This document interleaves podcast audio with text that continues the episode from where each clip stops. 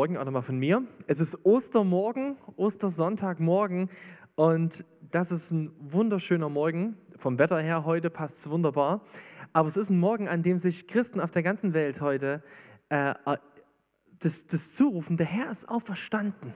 Er ist wahrhaftig auferstanden. Das ist ein, in, in Morgen heute, der für sozusagen im christlichen Jahreskreis, so von den Feiertagen, so der bedeutendste ist, dass wir heute Morgen uns daran erinnern, dass Jesus Christus wirklich auferstanden ist von den Toten. Und ich habe so ein Bild einfach mal mitgebracht, ja, so könnte das ausgesehen haben, als Petrus vielleicht da reingegangen ist und wieder rausgeguckt hat, ja, so aus dem leeren Grab hinaus ins Licht zu scheinen und zu wissen, ja, Jesus ist wirklich auferstanden. Diese Botschaft, Konrad hat das schon gesagt, ist eine Botschaft, die, ähm, die von Anfang an äh, Glaube erfordert hat und die von Anfang an auch ähm, von Leuten diskreditiert wurde. Wir lesen das schon in der Bibel, im, äh, im Matthäusevangelium, beim Auferstehungsbericht, dass schon die hohen Priester damals eine Lüge in die Welt gesetzt haben, dass die Jünger Jesu seinen Leichnam nur weggetragen hatten. Also von Anfang an ist diese Botschaft, dass Jesus leiblich auferstanden ist, dass er wirklich den Tod besiegt hat, dass er wirklich auferstanden ist und zum Vater gegangen ist, ist von Anfang an umkämpft. Wir als Gemeinde, wir sind eine Gemeinde, die, äh, die die Bibel ganz sehr lieb hat. Und wir glauben wirklich, dass das, was die Bibel uns sagt, dass das stimmt. Und wir glauben auch wirklich daran, dass Christus leiblich auferstanden ist. Und heute Morgen, da möchte ich darüber mit euch ein bisschen nachdenken, warum das so wichtig ist und warum in dieser Auferstehung von Jesus, in diesem Ostersonntagmorgen, eine riesige Hoffnung für den liegt, der daran glaubt und was das für eine Hoffnung ist. Und ich habe meine Predigt heute genannt, meine Hoffnung lebt. Denn darum geht es am Ende. Am Ende ist es nicht nur ein historischer Bericht, über den man redet als wahr oder falsch. Am Ende ist die Frage hinter der Auferstehung Jesu, was du von einer Hoffnung im Leben hast und von einer Hoffnung im Sterben. Da werden wir gleich noch dazu kommen. Ich möchte aber so ein bisschen in diese Ostergeschichte, Konrad hat es gerade vorgelesen gehabt, ähm, dieser erste dieser Sonntagmorgen, wie war der? Der ging ja nicht so los, dass die Jünger von Jesu, äh, wie wir heute Morgen sich das zugerufen haben, ja, ähm, und sich gefreut haben. Nein, es war ein Morgen, der ging überhaupt nicht feierlich los. Jesus war am Karfreitag gekreuzigt worden, er war dann noch ähm, ins Grab gelegt worden, dann war, kam der Sabbat und am Sabbat, an dem Samstag, da konnte man nichts machen. Und am Sonntagmorgen, da haben sich die Frauen aufgemacht und haben sich vorgenommen, dass sie seinen Leib, Leichnam nochmal einsalben. So, das war so, da war der Sabbat vorbei. Das war der dritte Tag, Freitag, Samstag, Sonntagmorgen. Und sie machen sich auf den Weg zum Grab. Und eigentlich sind sie, sind sie ja einfach nur da, um Jesus seine, die letzte Ehre zu erweisen. Nicht besonders glücklich, nicht besonders ähm, voller Vorfreude auf diesen Moment. Für Jesu Jünger war, das, war Karfreitag ein Schock. Ihr müsst euch das mal vorstellen. Sie waren eine Woche vorher mit Jesus zusammen eingezogen nach Jerusalem, Palmsonntag. Und sie dachten, jetzt beginnt was ganz Großes. Wir sind mit Jesus zusammen nach Jerusalem eingezogen. Jetzt beginnt bestimmt die Königsherrschaft von Jesus. Jesus wird jetzt zum König. Und er wird die Römer aus dem Land schmeißen. Und wir werden mit ihm herrschen. Und die haben sich so ein riesen Luftschloss aufgebaut, so eine riesen Hoffnung und haben sich schon darüber gestritten, wer der Erste ist und wer der Beste ist, der größte Minister. Und dann passiert das, was, was sie einfach nicht verstehen konnten. Jesus wird gefangen genommen er wird in einem Prozess, in so einem Scheinprozess, wo Zeugen aufgerufen werden, die gekauft werden, zu Unrecht verurteilt. Und für die Jünger fühlt sich das so an.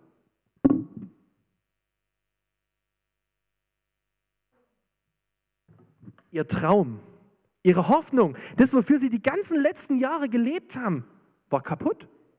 Drei Jahre hatten sie investiert. Drei Jahre hatten sie investiert in die Zeit mit Jesus. Sie hatten alles aufgegeben, sie waren ihm nachgefolgt. Und jetzt sitzen sie zusammen an diesem Sonntagmorgen, vielleicht auch an dem Samstag, an dem Sabbat, haben sich versteckt und haben, machen, denken vielleicht, wer wird der Nächste von uns sein? Wen werden die sich als nächstes krallen? die haben ja schon mitgekriegt, der Petrus hat ja schon mitbekommen, die erkennen die am Dialekt, ja, in Jerusalem. Sie konnten, hatten Angst.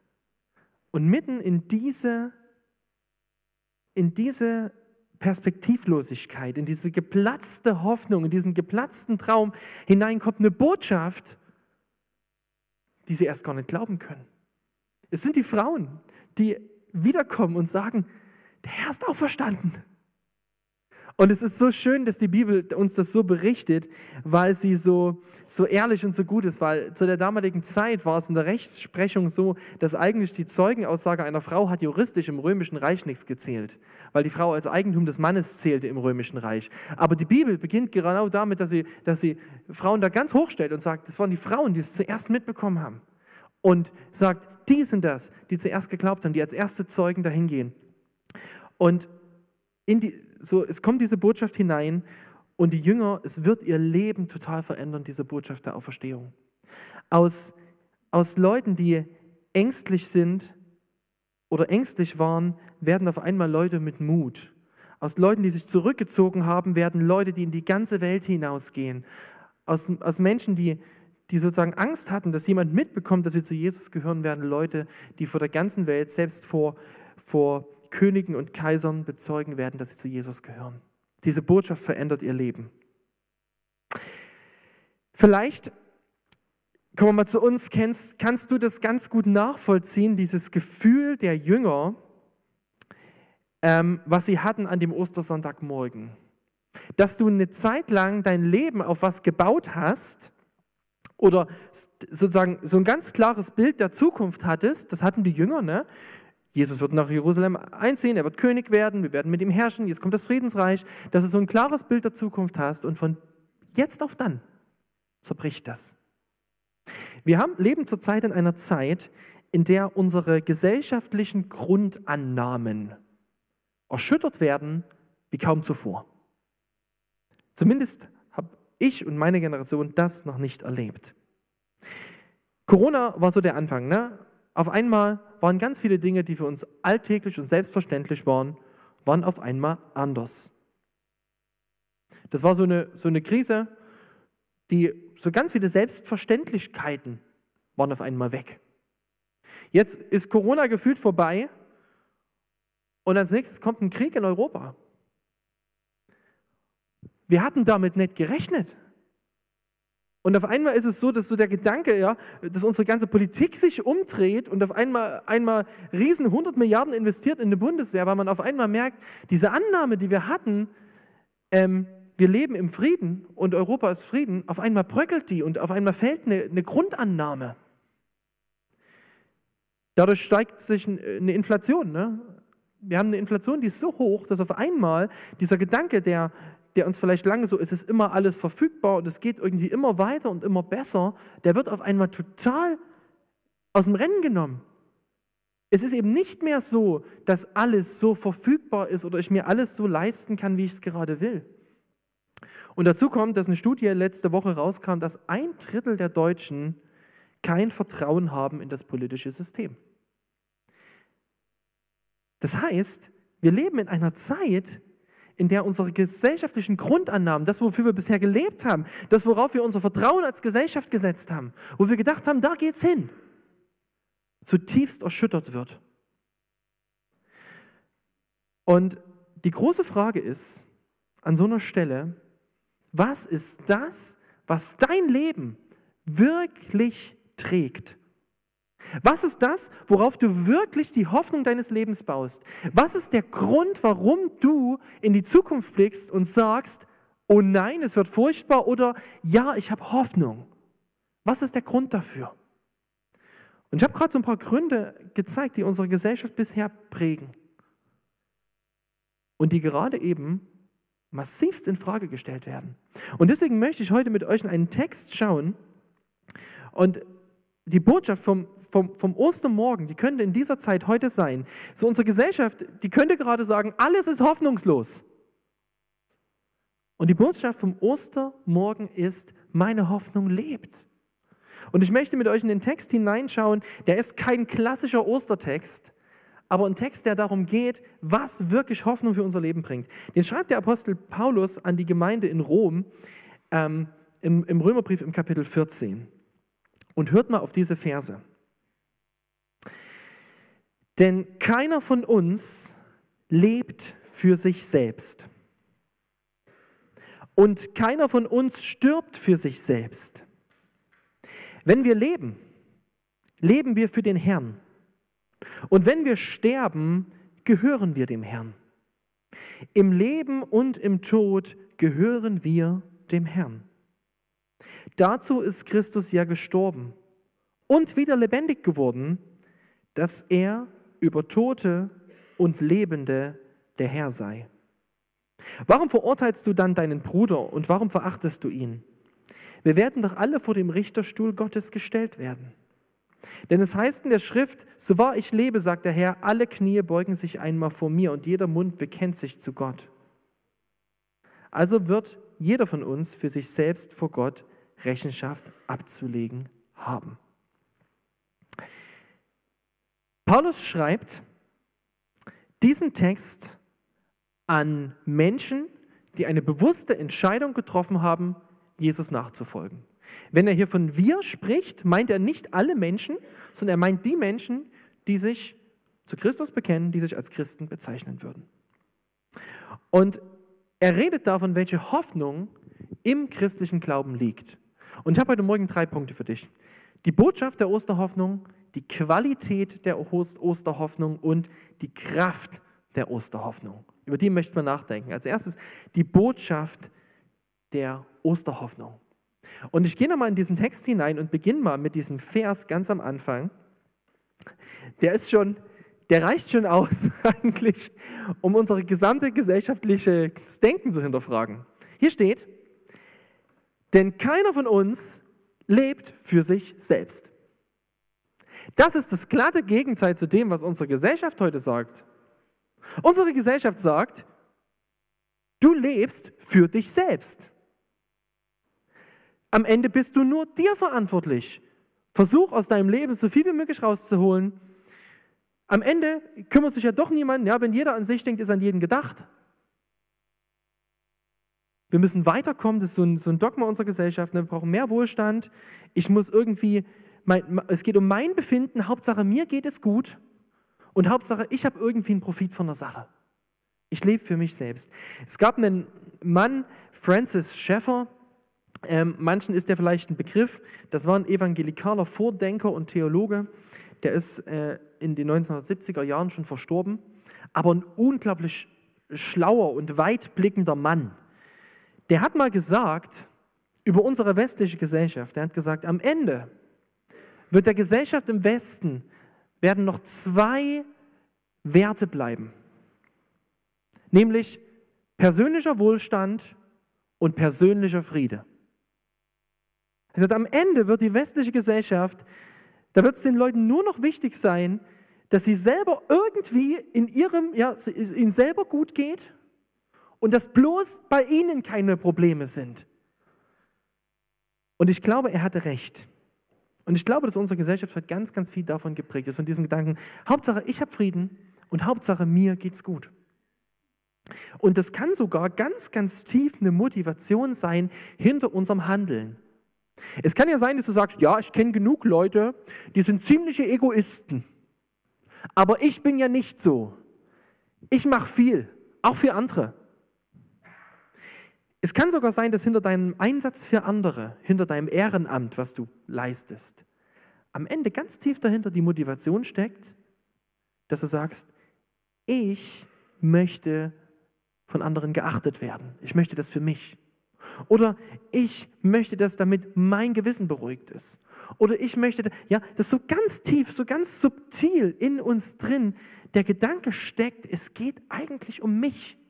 Selbst hinter, hinter manchmal so selbstlosen Dienst. Paulus schreibt diese Verse jetzt und er schreibt sie bewusst an eine Gruppe, die gerade eben ein Problem auf dieser Ebene hat. Denn er schreibt sie an die Gemeinde in Rom und diese Gemeinde in Rom, die hat so zwei große Lager. Da gibt es auf der einen Seite Christen, die kommen aus der jüdischen Tradition, das sind Juden, die sind Christen geworden. Denen ist es unglaublich wichtig, ihre jüdische Tradition und Sitte weiterzuführen. Also die halten bestimmte Feiertage und sowas, haben bestimmte Rituale oder essen bestimmte Sachen nicht. Und dann gibt es die Christen, die haben überhaupt nichts mit den Juden bisher zu tun gehabt. Die sind Griechen gewesen vorher äh, und die haben keine jüdische Tradition. Die sagen, wir halten uns nur an das, was uns das Evangelium sagt.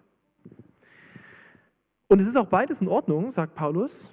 Er sagt, ihr, ihr Judenchristen, ihr dürft das gerne so machen, aber verlangt von den Heidenchristen bloß nicht, dass sie sich auch daran halten. Und die Heidenchristen verachtet die nicht. Und genau das ist aber das Problem in der Gemeinde. Die Christen in der Gemeinde fangen an, sich gegenseitig zu verurteilen. Ja, die, die, so, die freien Christen, die griechischen Christen, die stellen sich hin und sagen, guckt mal diese Judenchristen an, die haben das Evangelium gar nicht richtig verstanden, die halten sich immer noch an ihre alten Gebote und irgendwie sind die sowieso ganz ziemlich schwach im Glauben. Die haben so ein sensibles Gewissen. Also wir, wir sind die richtig Guten. Und die anderen, die Judenchristen, die stellen sich hin und sagen, diese griechischen Christen, also denen ihr Glauben ist so flach. Ja, die haben gar nicht verstanden, um was es eigentlich geht und wie gut das ist, was wir alles einhalten und machen. Und so verurteilen die sich gegenseitig. Aber am Ende geht es beiden Gruppen ums Gleiche. Es geht ihnen nämlich um sich selbst. Den Griechenchristen geht es um ihre Freiheit und dass bloß niemand ihnen etwas vorschreibt, wie sie anders zu leben haben. Und den Judenchristen, denen geht es um ihre Leistung und um ihre ja so lieb gewordene Religion. Und deswegen sagt Paulus jetzt Folgendes. Er sagt, keiner von uns lebt für sich selbst. Sie haben das gleiche Problem wie wir. Sie drehen sich um sich selbst. Er sagt, keiner von uns lebt für sich selbst.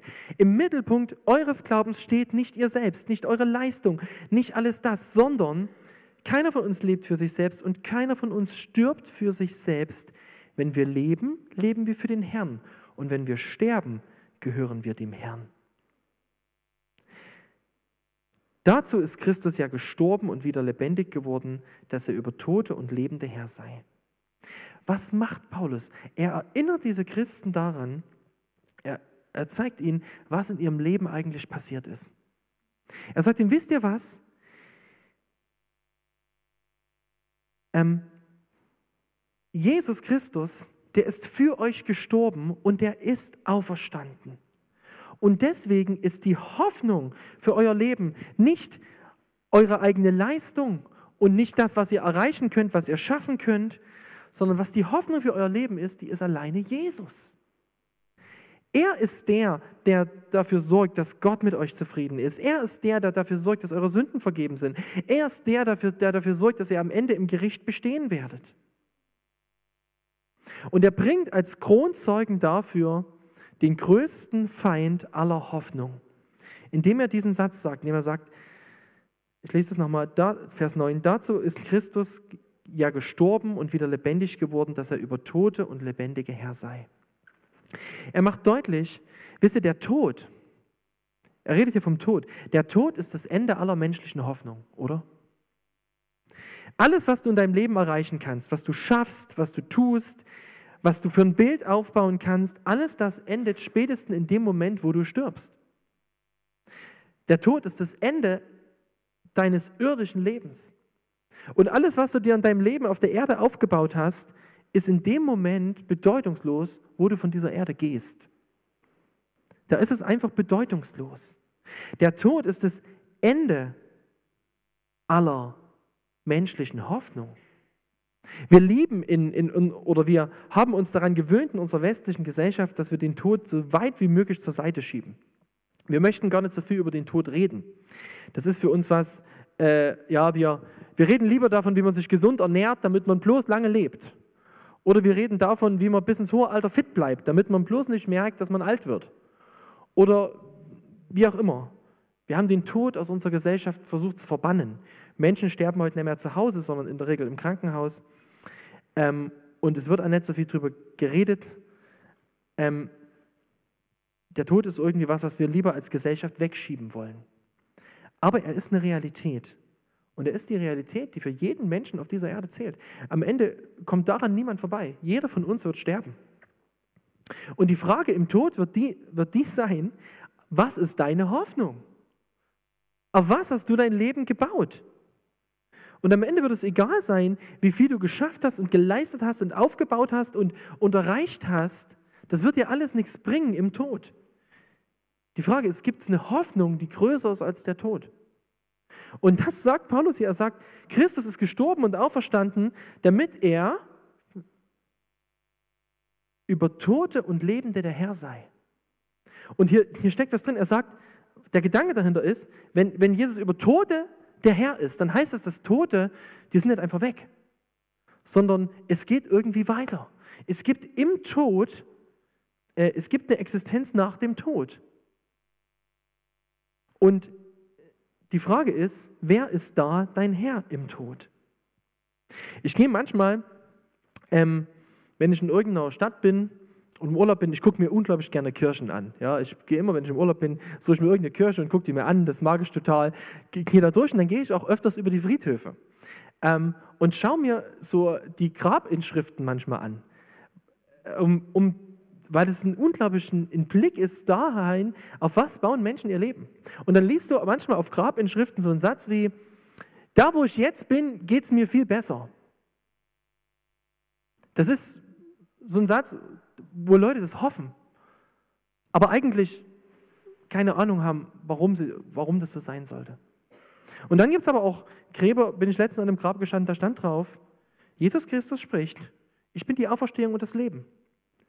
Wer mir vertraut, der wird leben, selbst wenn er stirbt. Und ich stand vor diesem Grabstein und habe gedacht, das ist Hoffnung. Das ist Hoffnung. Da hat jemand im Tod zum Ausdruck gebracht, auf was er sein Leben gebaut hat. Und das ist die große Hoffnung von Ostern. Die Hoffnung von Ostern ist, dass Jesus auferstanden ist und dass er den Tod als den ultimativen Feind des Lebens besiegt hat. Er hat ihn besiegt und jeder, der an Jesus Christus glaubt, der weiß, selbst wenn er sterben wird, wird er leben. Im Moment des Todes kann ein Christ darauf hoffen und wissen und vertrauen, dass der Tod nicht stärker ist.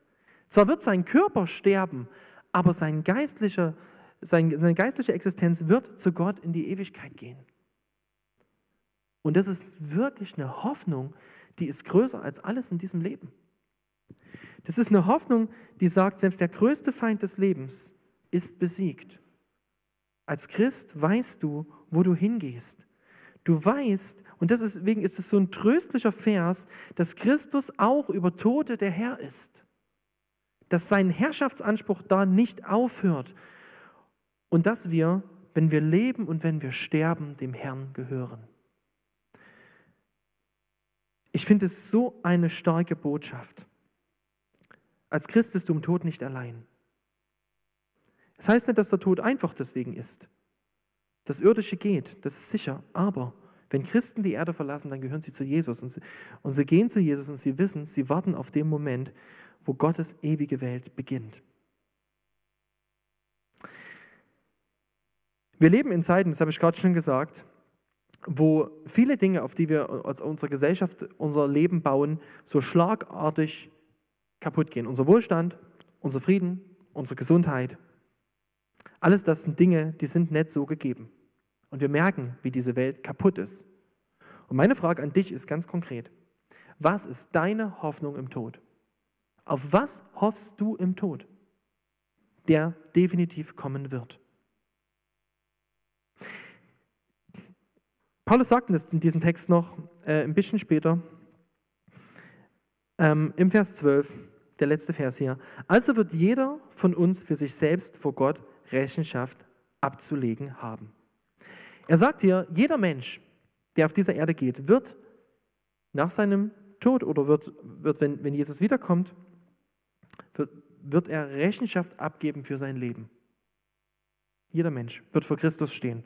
Und Gott wird ihn fragen, wird sagen, was ist der Grund, warum du zu mir in die Ewigkeit kommen solltest.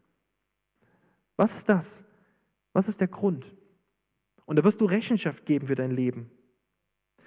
Und C.S. Lewis, der hat mal, es ist ein, auch ein großer Vordenker der evangelikalen Bewegung gewesen, der hat mal einen schönen Satz gesagt. Der hat gesagt, am Ende der Zeit, an diesem Tag, werden nur zwei Menschengruppen vor Gott stehen. Die einen, die werden in ihrem Leben auf der Erde gesagt haben, Herr, dein Wille geschehe. Das werden die Menschen sein, die ihre Knie gebeugt haben vor Christus und gesagt haben, Herr, dein Wille geschehe. Du bist mein Herr, ich gehöre zu dir, ich vertraue dir. Und die werden eingehen in das ewige Leben. Und die anderen, zu denen wird Gott sagen, Mensch, dein Wille geschehe. Die werden, weil sie Gott abgelehnt haben, von Gott getrennt sein müssen und in die ewige Verdammnis gehen. Aber alle, für alle geht es auf ewig weiter. Und jetzt nochmal die Frage, was ist deine Hoffnung an diesem Tag?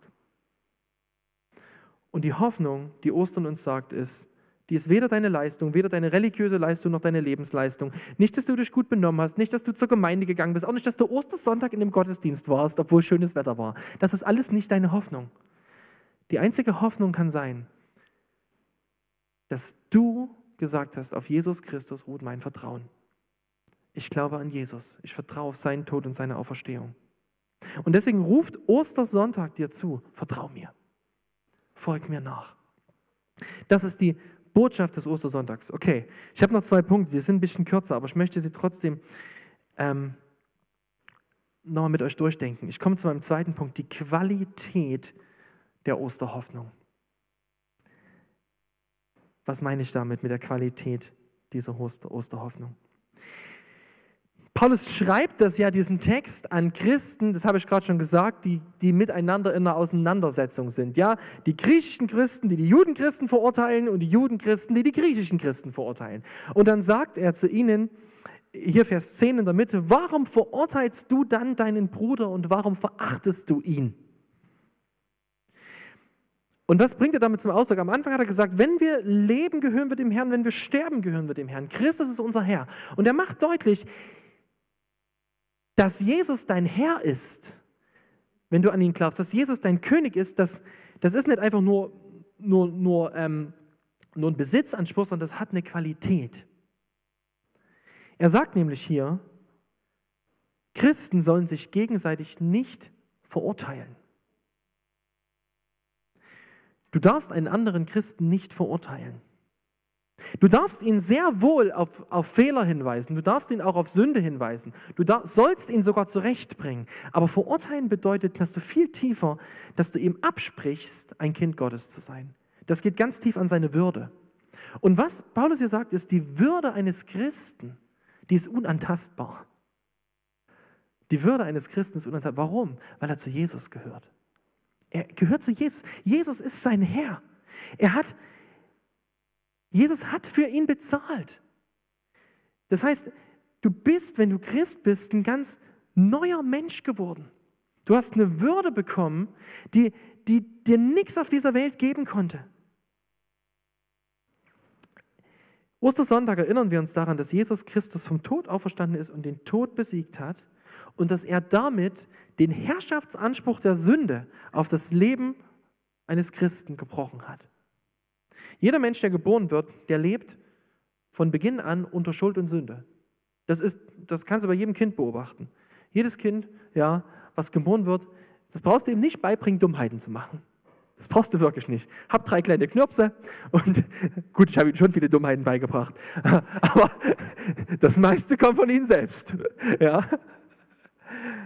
Und Du wirst geboren unter Sünde. Du kannst gar nicht anders als zu sündigen. Und Ostern heißt, Jesus hat Sünde und Tod besiegt. Das heißt, die Sünde und Tod können keinen Herrschaftsanspruch mehr auf Christen stellen. Christen haben ein neues Leben bekommen. Und an einer anderen Stelle im Römerbrief, da sagt es Paulus mal so, Römer 5, Vers 17, ist durch die Verfehlung des Einzigen der Tod zur Herrschaft bekommen. Da geht es um Adam, das tue ich jetzt nicht weiter ausführen, aber da geht es um die erste Sünde, die alle mit hineingezogen hat. Ist durch die Verfehlung des Einzigen der Tod zur Herrschaft gekommen, so wird erst recht bei denen, die Gottes Gnade und das Geschenk der Gerechtigkeit in so reichem Maß empfangen haben, das neue Leben zur Herrschaft kommen. Durch den einen, durch Jesus Christus. Paulus redet davon, dass weil Jesus den Tod besiegt hat und die Sünde, Und weil er der Herr von Christen ist, weil Christen das Leben ihm gehören, jetzt was eine neue Realität ins Leben kommt von Christen. Diese Beziehung zu Gott bringt eine neue Qualität von Leben. Ich möchte euch das mal vergleichen mit einem Beispiel. Ich habe gestern Abend lange überlegt über ein Beispiel und mir äh, habe dann gedacht, naja, hm, aber vielleicht, vielleicht funktioniert das. Mal sehen. Stell dir mal vor, du lebst in Kirchberg vor 500 Jahren. Vor 500 Jahren, damals gab es hier noch Bergbau, ähm, und du bist ein Leibeigener. Das heißt, es gibt einen, irgendeinen Fürsten hier und du bist sein Leibeigener. So etwas ähnliches wie ein Sklave. Ja, du kannst eigentlich nichts für dich selber entscheiden, nicht mehr, ob du heiratest, du arbeitest für den, du kriegst keinen Lohn, äh, du bist einfach versklavt. Und jedes Mal, wenn du arbeitest, vielleicht musst du raus in den Hohen Forst und Silber im Silberbergbau loslegen oder auf irgendein Feld gehen, äh, tust du das gar nicht freiwillig, sondern du bist so unterdrückt. Du bist beherrscht von so einem bösen, von so einem bösen Herrn. Und jetzt hörst du, dass eine Armee vor der Stadt steht und da ist ein, ein König und der kämpft gegen diesen Fürsten, für den, dem, dem du gehörst. Und dieser König, der besiegt diesen Fürsten und der befreit ganz Kirchberg. Ja? Und dieser König, das ist ein richtig guter König. Und das Erste, was er macht, ist, er macht alle Leibeigenen frei. Aber nicht nur das, er sagt nicht nur, ihr seid frei, sondern er macht was viel krasseres. Er geht zu all den Leibeigenen und sagt, ich möchte dich adoptieren. Was? Ich möchte dich adoptieren. Du sollst Prinz werden, Prinzessin in meinem Königreich. Und dann gibt es eine ganze Reihe Leute, die nehmen dieses Angebot an. Und die lassen sich von diesem neuen König adoptieren. Und jetzt sind sie nicht mehr einfach Sklaven, sondern vielleicht gehen sie jetzt trotzdem noch und, und arbeiten mit in dem Königreich, vielleicht gehen sie trotzdem noch aufs Feld. Aber es ist nicht mehr so, dass sie das tun, weil sie Sklaven sind, sondern sie tun das und wissen, dieser Grund und Boden, der gehört mir selbst. Ich bin Kind des Königs. Das ist das, was Jesus gemacht hat. Jesus kam und hat Menschen, die an Tod und Sünde versklavt waren. Er hat Tod und Sünde besiegt. Er hat diesen Kampf gekämpft am Kreuz. Er hat mit seiner Auferstehung bewiesen, dass er gewonnen hat und macht jedem das Angebot, du kannst frei werden, vertrau mir, werde mein Kind. Und wie gehst du jetzt aufs Feld oder wie gehst du durch Kirchberg? Wenn du auf einmal weißt, ich bin ein Kind vom König. Das ist eine ganz neue Realität, eine ganz neue Qualität. Vielleicht ist es so, du gehst dann durch Kirchberg und du siehst irgendwo ähm, so einen Brunnen und du erinnerst dich daran, dass du immer aus diesem Brunnen für deinen bösen Herrn Wasser schöpfen musstest und dann tut das wieder weh in dir drin. Aber dann erinnerst du dich, ich bin ja nicht mehr unter der Herrschaft von diesem bösen Herrn. Ich gehöre jetzt zu einem guten König es, es ist eine ganz neue Hoffnung in dein Leben gekommen. Was will ich euch mit diesem Bild sagen? Wenn du als Christ, wenn du Christ wirst, dann hast du ein Leben mit Vergangenheit. Du hast ein Leben, da ist viel passiert. Da ist vielleicht da viel schief gegangen. Da sind Leute an dir schuldig geworden, da hast du Mist gebaut, da sind Umstände in dein Leben gekommen, die waren einfach schlecht. Und jetzt wirst du Christ. Und auf einmal wirst du ein neuer Mensch. Du wirst ein neuer Mensch, aber mit einer alten Geschichte. Die Geschichte ist immer noch da. Aber es ist nicht mehr so, dass deine Geschichte dich bestimmt. Es ist nicht mehr so, dass sozusagen du, wenn du dich daran erinnerst, was schiefgegangen ist in deinem Leben, sagst, ah, ich bin so ein Versager. Ich bin so das Letzte. Du bist nicht mehr die, das Produkt deiner Vergangenheit, sondern du bist ein Produkt der Gnade. Du bist ein Kind des Königs. Und wenn dann das kommt und es erinnert dich daran, und das macht ja der Teufel, er will ja uns Christen entmutigen, der kommt immer wieder und sagt, du bist so ein widerlicher Christ. So ein wie dich braucht Gott nicht. Du hast schon wieder gesündigt. Und dann kommt er und sagt, Gott hat dich nicht mehr lieb. Das sind so Lügen, die er bringt. Und dann kannst du dich daran und kannst sagen, nein, das stimmt nicht. Ich bin nicht meine Sünde. Ich bin ein neuer Mensch in Jesus. Ich habe ein ganz neues Leben in mir, eine ganz neue Qualität von Leben. In mir ist das ewige Leben schon da. Ich gehöre zu Jesus. Verstehst du, das ist eine ganz neue Qualität an Leben. Weil Jesus Christus auferstanden ist, weil er den Tod besiegt hat, kannst du als Christ in diesem Leben auf der Erde ganz anders leben. Du bist nicht dazu versklavt, für ewig das Produkt deiner Geschichte zu sein. Jetzt sagst du vielleicht, ja, ja, Anton, das hört sich jetzt super einfach an, was du sagst. Du weißt ja gar nicht, was in meinem Leben passiert ist. Ich habe nie gesagt, dass es sofort alles sich ändert. Es ist ein Prozess, wo wir gesund werden, wo unser Herz heil wird. Und manchen Schmerz tragen wir auch bis an unser Lebensende. Den tragen wir auch mit in den Tod hinein. Und der wird erst dann genommen, wenn wir, wenn wir bei Jesus in der Ewigkeit sind. Aber trotzdem stimmt es, was Paulus hier sagt. Er sagt nämlich, das neue Leben soll zur Herrschaft kommen. Gott möchte in unserem Herzen Dinge tun und er, er möchte uns verändern und er möchte uns zeigen, wie wir wirklich neue Menschen geworden sind. Und ich möchte dir Mut machen. Paulus schreibt im Kolosserbrief mal, wir sind schon mit Christus auferstanden. Der meint damit geistlich sind wir schon auferstanden. Du bist schon, wenn du an Jesus glaubst, ein neuer Mensch. Und ich will dir Mut machen, das sind genau in den Momenten, wo du dich selber verurteilst, wo du wieder ins Zweifeln kommst über, über, über deinen eigenen Glauben, wo du dich nur um dich selber drehst und um dein Versagen, dann heb deinen Blick auf und hör auf, dich auf dich zu konzentrieren und schau auf Jesus. Ruf dir in Erinnerung, was es Jesus gekostet hat, dass er dich befreit hat. Schau auf sein Kreuz, auf seine Vergebung und auf seine Auferstehung. Und nimm die Wahrheit in Anspruch, dass du schon ein Kind Gottes bist. Und dass die Sünde nicht mehr über dich herrschen muss, sondern dass in dir etwas Stärkeres ist. Und das ist mein letzter Punkt, die Kraft der Osterhoffnung. Durch die Auferstehung Jesu und wenn du an ihn glaubst, lebt in dir als Christ eine Kraft, eine richtige Superkraft. Meine Kinder, die gucken gern Paw Patrol. Kennt jemand Paw Patrol? Bestimmt einige, ja? Super, Nick, cool. Ja, und diese Hunde, die haben manchmal so Superkräfte. Oh, das finden meine Kinder mega schön, dass diese Hunde so Superkräfte haben. Ich kann dir heute Morgen eine ganz tolle Botschaft sagen. Als Christ hast du eine Superkraft. Ähm, das ist der Epheserbrief. Da schreibt Paulus, da betet Paulus mal für Christen. Und er betet für Christen, dass Gott ihre Augen öffnet, ihre inneren Augen öffnet und dass sie ihnen bewusst wird, was schon längst in ihrem Leben Wahrheit ist. Er betet darum, dass sie etwas sehen können. Und er betet unter anderem, damit ihr erkennt, wie überwältigend groß die Kraft ist, die in uns Gläubigen wirkt. Die Kraft, die nur zu messen ist an der gewaltigen Macht, die er an dem Messias wirken ließ, als er ihn von den Toten auferweckte und ihn in den himmlischen Welten an seine Rechte setzte. Ist dir das bewusst? Mir ist es oft nicht bewusst. Und ich glaube, wir sollten viel öfters dafür beten, dass Gott unsere Herzensaugen öffnet und uns das zeigt. In, wenn du Christ bist, wenn du an Jesus glaubst, wohnt in dir die Auferstehungskraft Jesu. Der Heilige Geist, Gottes Geist, der wohnt in dir.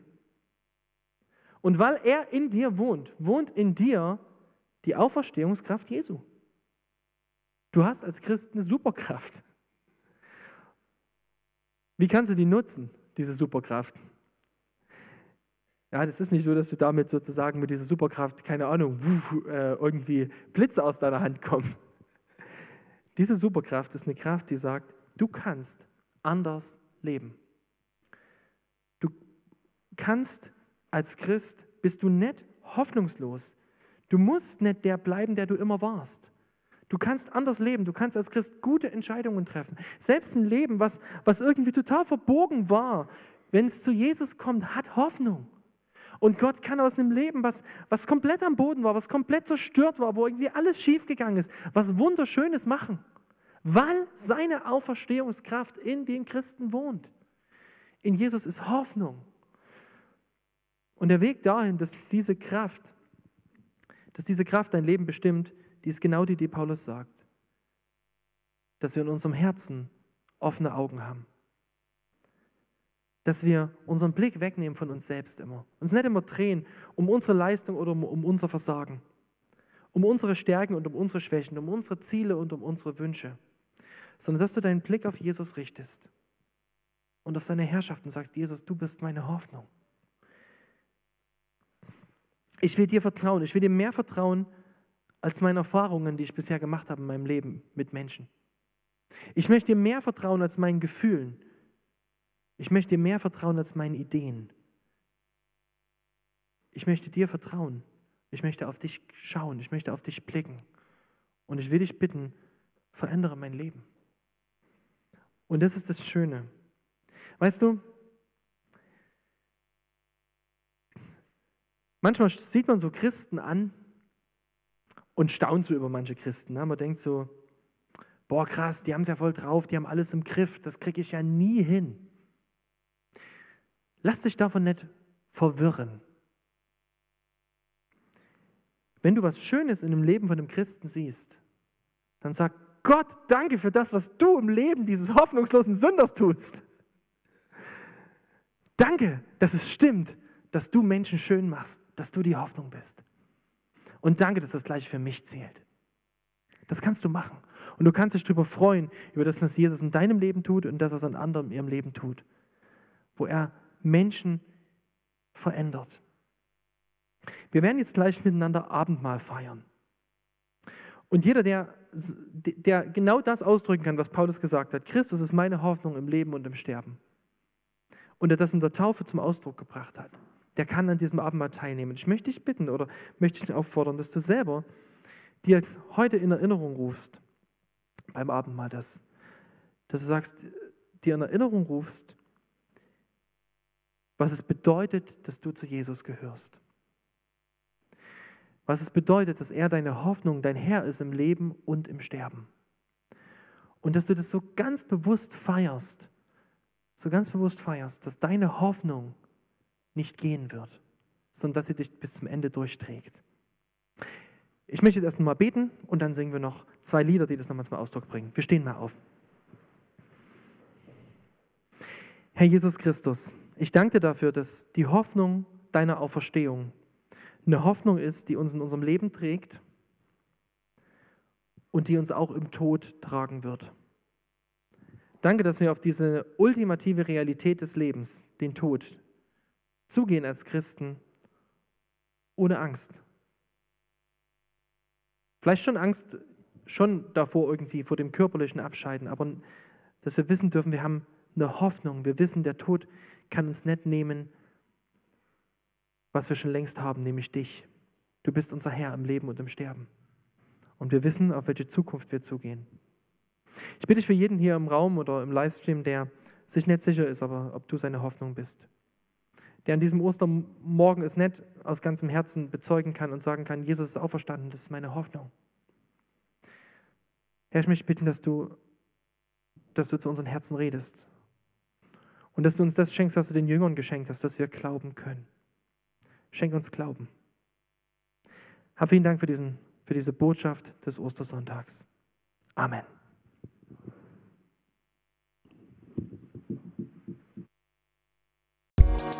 Thank